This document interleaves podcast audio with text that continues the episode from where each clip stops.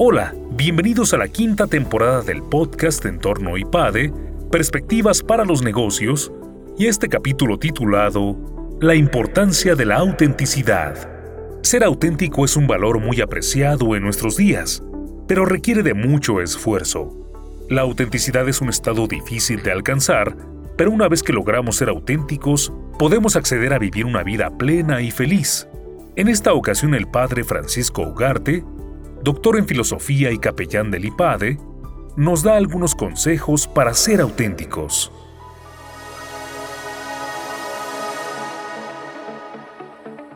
La autenticidad es un valor reconocido en la actualidad con mucha facilidad. Todos nos damos cuenta de que se trata de algo muy positivo, ser auténtico mientras que la persona no auténtica, porque no es congruente, porque lleva una doble vida, fácilmente pues queda descalificada. La autenticidad está muy vinculada al realismo, a ser una persona realista, que tiene los pies en la tierra, que está identificada con lo que es, que está en su sitio, que se manifiesta como es. Vale la pena siendo un valor grande, importante, la autenticidad, profundizar en él, tratar de comprender en qué consiste, en qué se fundamenta y cómo se puede desarrollar en la práctica este valor de la autenticidad. Comenzaré señalando que la autenticidad tiene que ver con el carácter original y genuino de una cosa. Por ejemplo, cuando hablamos de una obra de arte y decimos se trata del original, o se trata de una copia.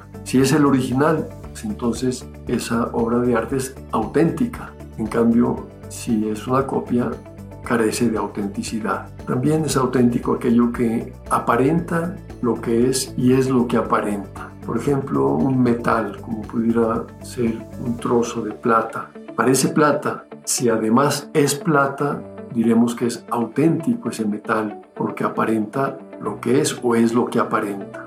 En cambio, si tiene apariencia de plata, pero no es plata, es otro metal distinto, aunque parezca plata, no será auténtico. No hay congruencia, no hay armonía entre lo que es y lo que aparenta. Auténtico es aquello que coincide consigo mismo, es lo que es, y esto nos aproxima al fundamento de la autenticidad cuando algo no coincide con lo que es, porque hay una división interna, pensemos en la persona humana, por ejemplo, pues entonces ahí se habla de falta de autenticidad, no hay identificación con lo que se es. La persona auténtica se caracteriza porque en ella no hay falsedad, no hay artificio, no hay afectación, sino que se muestra y se manifiesta con sencillez, con naturalidad. Alguien que finge, alguien que actúa, alguien que no se muestra como es, pues decimos que no es auténtica esa persona. La persona auténtica es siempre la misma. Creo que solemos con frecuencia comentar de alguien, esta persona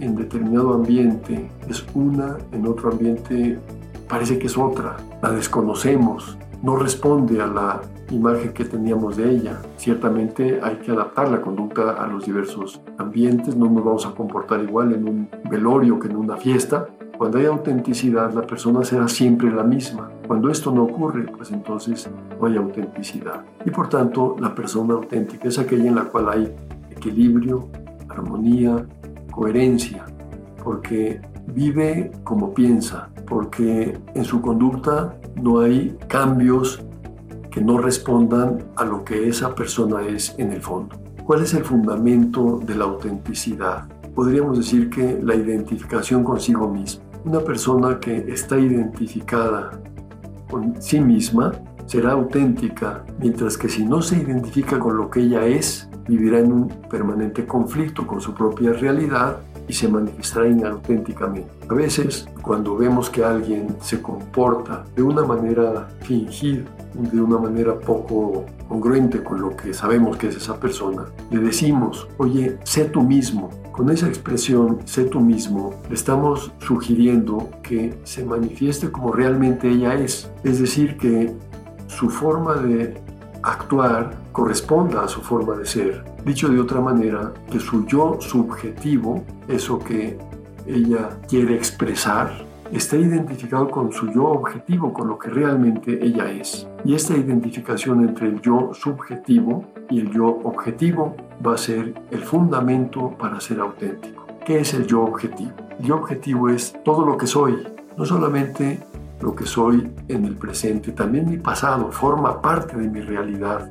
El presente, por supuesto, mis circunstancias actuales, compromisos que tengo, responsabilidades, etc. Pero también mi futuro, porque yo vivo orientado hacia el futuro, tengo un proyecto de vida o debo tenerlo, y eso influye en mi presente, forma parte de mi realidad actual. El futuro incluye tanto lo que me gustaría hacer o lo que quiero ser y también lo que debo ser objetivamente. Eso forma parte también de mi futuro y de mi yo objetivo.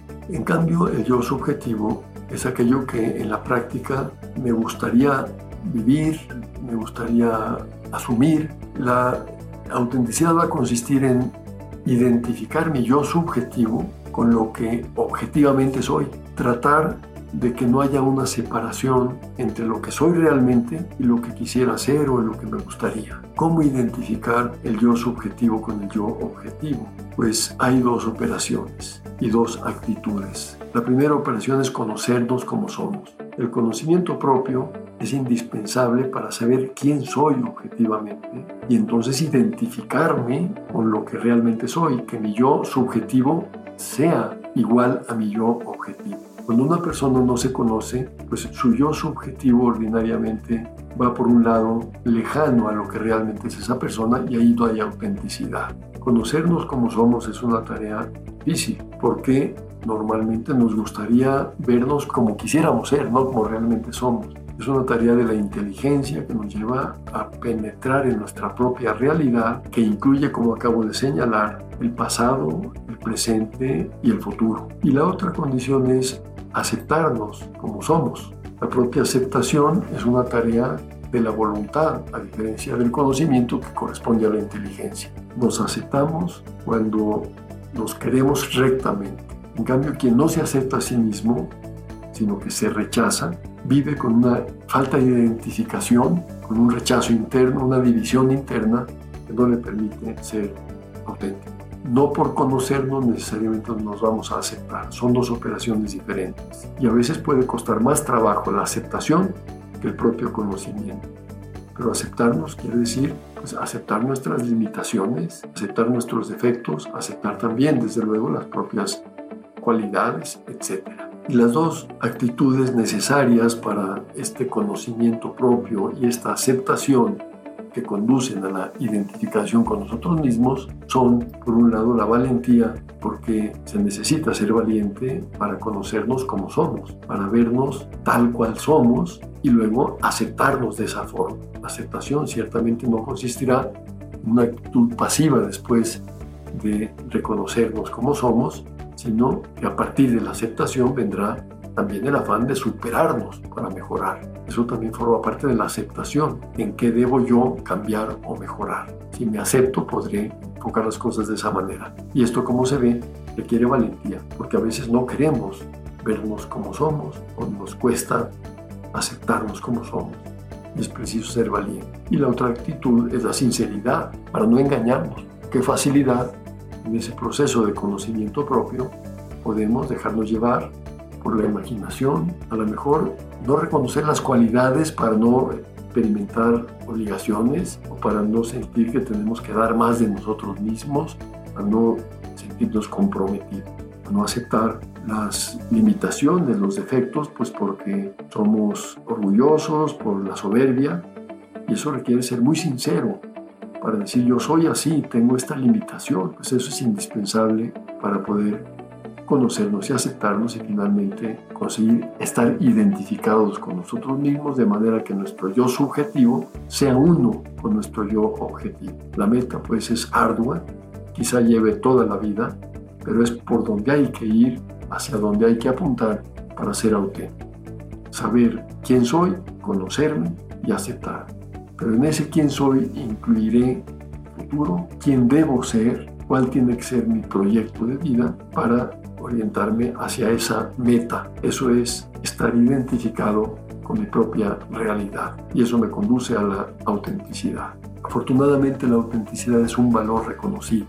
Es probablemente también algo característico de muchas personas hoy en día que pues están en contra de la falsedad, a las que les puede resultar pues muy molesto o incómodo esa doble vida, esa forma de mentir, ese modo de incurrir en las fake news, en la posverdad, está tan generalizado. Comentar la autenticidad es algo que conduce también muy directamente a la verdadera felicidad. La persona que está dividida interiormente, que no está identificada consigo misma, suele ser una persona infeliz. En cambio, la persona auténtica que piensa de un modo objetivo, realista, conforme a la verdad y procura que su vida responda a esa manera de pensar, es una persona que tiene unidad de vida, es congruente y que por lo tanto como consecuencia experimenta una paz en su interior que se traduce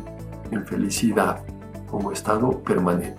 No cifra su felicidad en apariencias ni en situaciones aisladas, sino que es su vida misma, pues, vivida de manera auténtica, lo que le genera ese estado interior de paz permanente, que es en lo que consiste la verdadera felicidad. Espero que estas reflexiones ayuden a cada uno de quienes las escuchen a mejorar en este aspecto tan importante de la vida de cualquier persona que es ser auténtica, que es vivir de verdad con autenticidad.